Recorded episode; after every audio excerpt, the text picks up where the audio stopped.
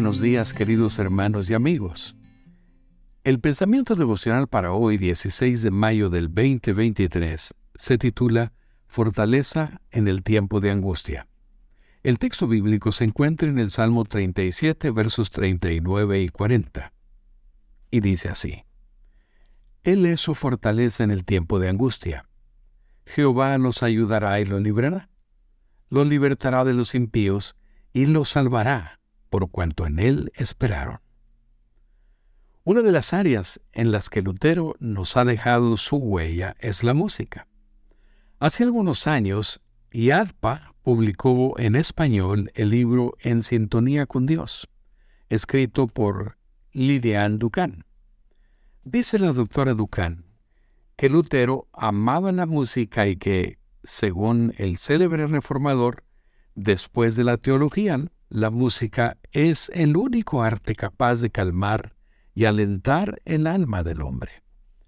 Sostenía con mucha vehemencia que un maestro que se respetara tenía que saber cantar.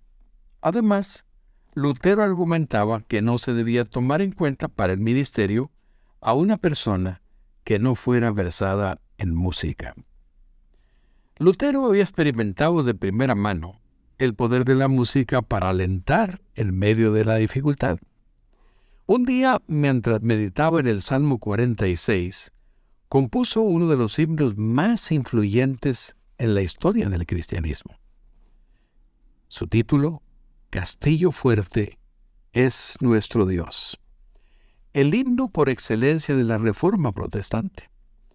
Hay distintas versiones sobre el contexto en el que Lutero compuso esta maravillosa pieza musical. Uno de los supuestos orígenes lo vincula con la promulgación del Edicto de Worms, un documento que declaraba a Lutero hereje y prófugo.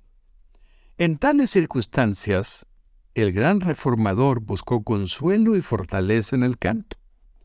La traducción de Juan Bautista Cabrera sigue siendo el estándar para el español. La primera estrofa dice, Castillo fuerte es nuestro Dios, defensa y buen escudo. Con su poder nos librará de este trance agudo. Qué maravilloso y qué seguridad nos da saber que servimos a un Dios que es fuerte ya lo había dicho antes el salmista. Él es su fortaleza en el tiempo de angustia.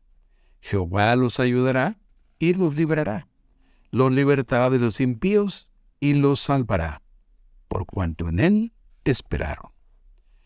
Lutero tenía un poderoso enemigo, pero todo el poder de las huestes satánicas se desvanece ante el poderío de nuestro Señor. El Salmo 61.3 declara que el Señor es como una torre fuerte delante del enemigo. El sabio Salomón agrega, Fuerte torre es el nombre de Jehová. A ella corre el justo y se siente seguro. Proverbios, Proverbios 18, 10. Refugiémonos en ese castillo fuerte hoy y siempre. Que Dios Gewinn.